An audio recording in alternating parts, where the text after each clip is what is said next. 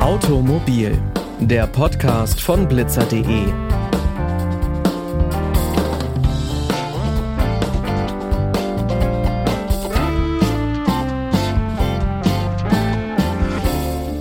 Und damit hi und herzlich willkommen zu dieser neuen Folge. Ich bin Pauline Braune und ich freue mich, dass ihr wieder mit dabei seid. Lange Autofahrten in den Urlaub könnten so schön sein. Man sieht neue Landschaften, kann neue Musik entdecken und hört alle Folgen seines Lieblingspodcasts. Doch nach einigen Stunden Autofahrt meldet sich dann bei vielen Menschen der Rücken. Beim Thema ergonomisches Sitzen denkt man vermutlich zuerst ans Büro und an hochmoderne Schreibtischstühle. Doch auch im Auto lassen sich durch eine richtige Sitzposition Rückenschmerzen vermeiden. Und, was nicht jeder weiß, eine falsche Sitzposition kann auch gefährlich werden. Wie sich Rückenschmerzen vermeiden lassen, welche Gefahren eine falsche Sitzposition mit sich bringen kann und was man beim Autokauf beachten sollte, darüber spreche ich heute mit Michael Gebhardt. Er ist Pressesprecher beim ADAC und kennt sich mit dem Thema Ergonomie beim Autofahren aus. Herzlich willkommen, Herr Gebhardt. Hallo. Ich habe es ja eingangs schon erwähnt, eine falsche Sitzposition kann nicht nur Rückenschmerzen als Konsequenz haben. Warum sollte ich denn noch auf die richtige Sitzposition achten? Also eine falsche Sitzposition birgt durchaus Gefahren, vor allem dann, wenn es brenzlig wird, wenn man schnell reagieren muss, schnell lenken muss, beim Ausweichen zum Beispiel oder auch beim, bei einer Notbremsung. Und das ist auch äh, egal, ob man zu nah oder zu weit weg sitzt, beides ist gefährlich. Wer zu nah dran sitzt am Lenkrad, der sitzt in der Regel verkrampft, ermüdet auch schnell und kann auch nicht wirklich gut lenken, weil man einfach gar keinen Spielraum in den Armen hat. Dazu kommt, dass man relativ nah am Airbag ist, zu nah am Airbag, was beim Crash zu Verletzungen führen kann. Gegenteil ist, wenn man so weit weg sitzt, kann der Airbag zum Beispiel nicht richtig wirken. Und vor allem diese liegende Position, die viele im Auto haben, ist, ist ganz gefährlich. Zum einen beim Crash wirkt sich das sehr negativ auf die Wirbelsäule auf, die wird gestaucht. Zum anderen passiert es aber dann auch gerne oft, dass man mit dem Gurt durchrutscht, das sogenannte ähm, Submarining, und dadurch der Gurt überhaupt keine Haltwirkung entfalten kann, weil er gar nicht richtig an den Körper rankommt. Jetzt haben Sie schon zwei Sitzpositionen genannt, die man vermeiden sollte, also dieses Abtauchen und viel zu nah dran. Gibt es was, was man auf jeden Fall auch vermeiden sollte? so cool es ausschaut, man sollte sehr vermeiden, mit, mit einer Hand zu lenken. Also diese, diese typische Pose, die man kennt, eine Hand oben auf der 12 Uhr Position vom Lenkrad, das mag cool aussehen, ist aber sehr gefährlich. Zum einen, sie können nicht wirklich lenken, weil sie einfach nur einen beschränkten Radius haben, wo sie diese eine Hand bewegen können.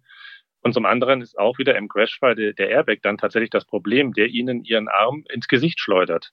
Ähm, das passiert nicht, wenn Sie die Hände, so wie es sich gehört und wie man es machen soll, links und rechts am Lenkrad haben. Also diese klassische 9 Uhr und 3 Uhr Position, die genau. man noch lernt in der Fahrschule. Richtig, die hat schon ihren Sinn.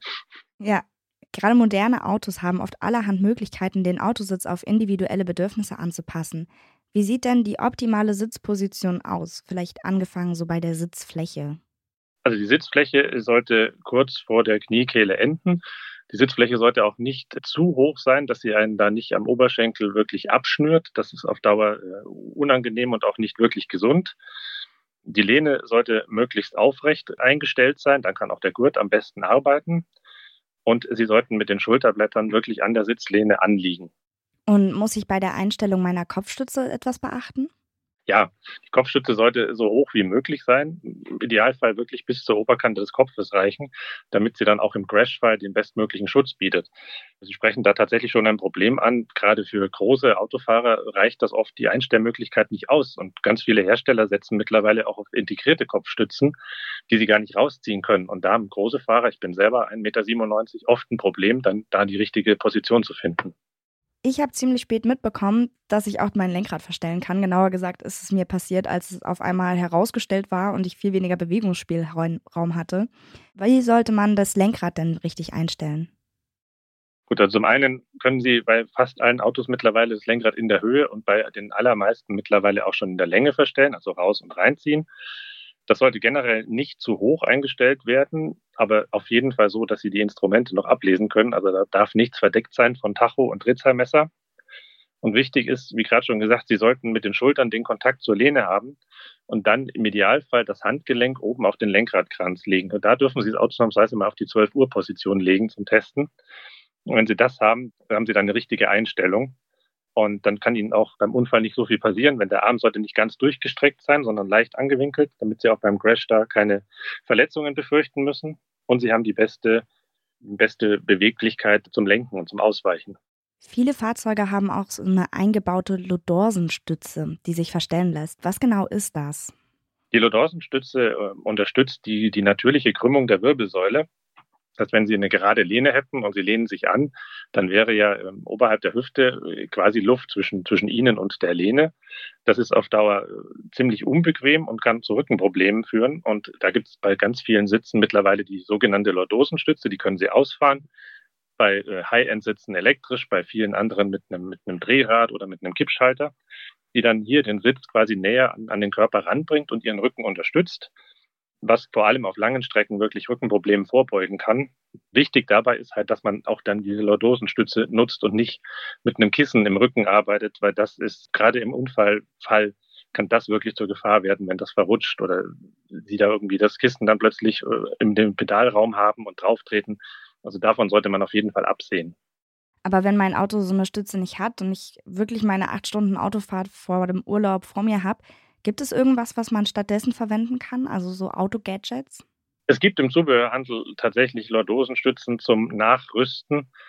Die können durchaus gut sein. Da muss man aber wirklich gucken, dass die zu dem Sitz, den Sie im Auto haben, passen und die müssen sehr sicher fixiert sein und dürfen auf keinen Fall verrutschen. Okay. Welche Rolle spielen denn Armlehnen bei der Ergonomie des Autofahrens? Gerade für den Fahrer, ist, sollte man die überhaupt benutzen oder lieber nicht?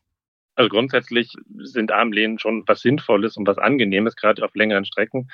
Aber natürlich, also die Haltung, die Sie im, im, in der Fahrschule lernen, dass Sie das Lenkrad in der Hand halten und äh, die Arme quasi in der Luft haben, das ist erstmal die sicherste und, und beste Haltung. Aber es spricht jetzt nichts dagegen, wenn Sie auf der Autobahn fahren und einen Arm da mal so ein bisschen auf die Armlehne legen. Das kann durchaus auch zur Entspannung beiführen.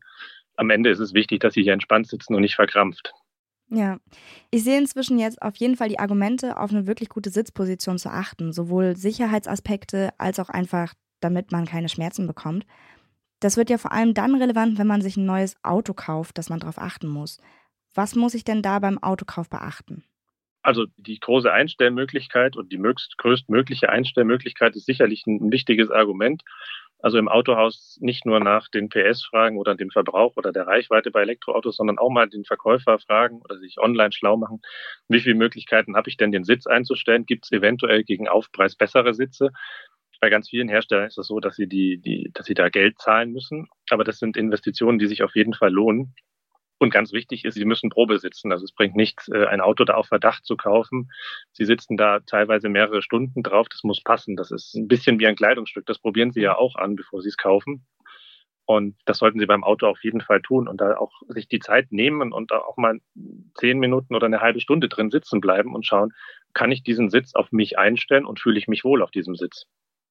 Ja, auf jeden Fall. Und wahrscheinlich auch gerade für sehr große Leute wichtig, wie Sie es schon meinten, und für sehr kleine Leute, die halt nicht diesem klassischen Dummy entsprechen, mit dem natürlich alles getestet wird, ob man auch an Knöpfe rankommt, vermute ich mal. Das spielt auf jeden Fall auch eine Rolle. Das ist in den meisten Autos kein Problem, aber wie Sie richtig gesagt haben, Autos werden halt für einen, einen Durchschnittsmenschen oder für eine, eine Range an, an Größe entwickelt, an Statur. Und gerade wer jetzt sehr klein oder sehr groß ist, oder sehr kurze Arme hat, sehr lange Arme hat, sollte das auf jeden Fall ausprobieren, dass er an die wichtigsten Sachen rankommt. Ob man jetzt an den, früher hätte man gesagt, an den CD-Wechsler, das gibt's heute nicht mehr, ähm, ob man da rankommt, das ist jetzt während der Fahrt nicht zwingend so wichtig. Aber dass sie an die, an die Blinkerhebel rankommen, dass sie auch an den Warnblinkschalter zum Beispiel rankommen, das sollten sie auf jeden Fall vorher testen. Vor allem moderne Autos haben oft elektrische Sitzverstellungen. Inzwischen haben die sogar eine sogenannte Memory-Funktion. Könnten Sie kurz erklären, was das ist? Genau, bei der elektrischen Sitzverstellung, die immer mehr Einzug hält, tatsächlich auch bei günstigeren Autos mittlerweile. Und teilweise ist es auch so, dass sie gar keine manuelle Sitzverstellung mehr kriegen in einigen Modellen. Können sie relativ problemlos durch Knöpfchen drücken oder mittlerweile auch in manchen Autos auf einem Bildschirm ihren Sitz sehr genau, sehr präzise justieren. Und dann können sie diese Position speichern. Da gibt es eins, zwei, drei Speicherplätze. Eine nicht, weil einen ist der Standardeinstellung. Und wenn Sie jetzt öfter das Auto wechseln mit einem zweiten Fahrer, mit einer Ehefrau, Ehemann, Kinder etc., dann kann sie hier verschiedene Positionen einstellen und Sie müssen nicht jedes Mal aufs Neue das wieder komplett von vorne einstellen. Sie drücken einfach auf den Knopf, auf dem Sie Ihre Position gespeichert haben und der Sitz sollte perfekt passen. Und verstellt sich dabei nur der Sitz oder nimmt mir das auch das Spiegel-Einstellen ab? Es nimmt Ihnen das Einstellen der Außenspiegel ab. Die werden in der Regel mitgespeichert, die Positionen. Den Rückspiegel, den müssen Sie noch selbst einstellen. Das gab es in der Geschichte nur einmal, dass der mitgespeichert wurde und elektrisch verstellt wurde, aber das ist heutzutage tatsächlich wieder händisch zu machen. Das sagte Michael Gebhardt. Vielen Dank für das Gespräch. Vielen Dank. Also diese elektrische Sitzverstellung mit Memory-Funktion, das wäre auf jeden Fall was für mich. Die Fahrerprofile lassen sich dann sogar auf unterschiedliche Schlüssel einstellen, sodass man das Auto nur aufmacht und der Sitz stellt sich schon genau auf dich ein. Und dann kann man auch nicht mehr vergessen, die Seitenspiegel vom Losfahren einzustellen, so wie mir das oft passiert. Wir sind schon wieder am Ende dieser Folge von Automobil angelangt. Alle Episoden findet ihr auf unserer Website blitzer.de. Da haben wir letzte Woche über die Faszination Simson gesprochen und nächste Woche sprechen wir über illegale Autorennen. Blitzer.de findet ihr auch bei Instagram und Facebook. Da könnt ihr uns auch gerne eure Themenwünsche schicken. Die nächste Folge, die kommt dann schon am nächsten Montag. Bis dahin wünsche ich euch eine schöne Woche, macht's gut und bis bald.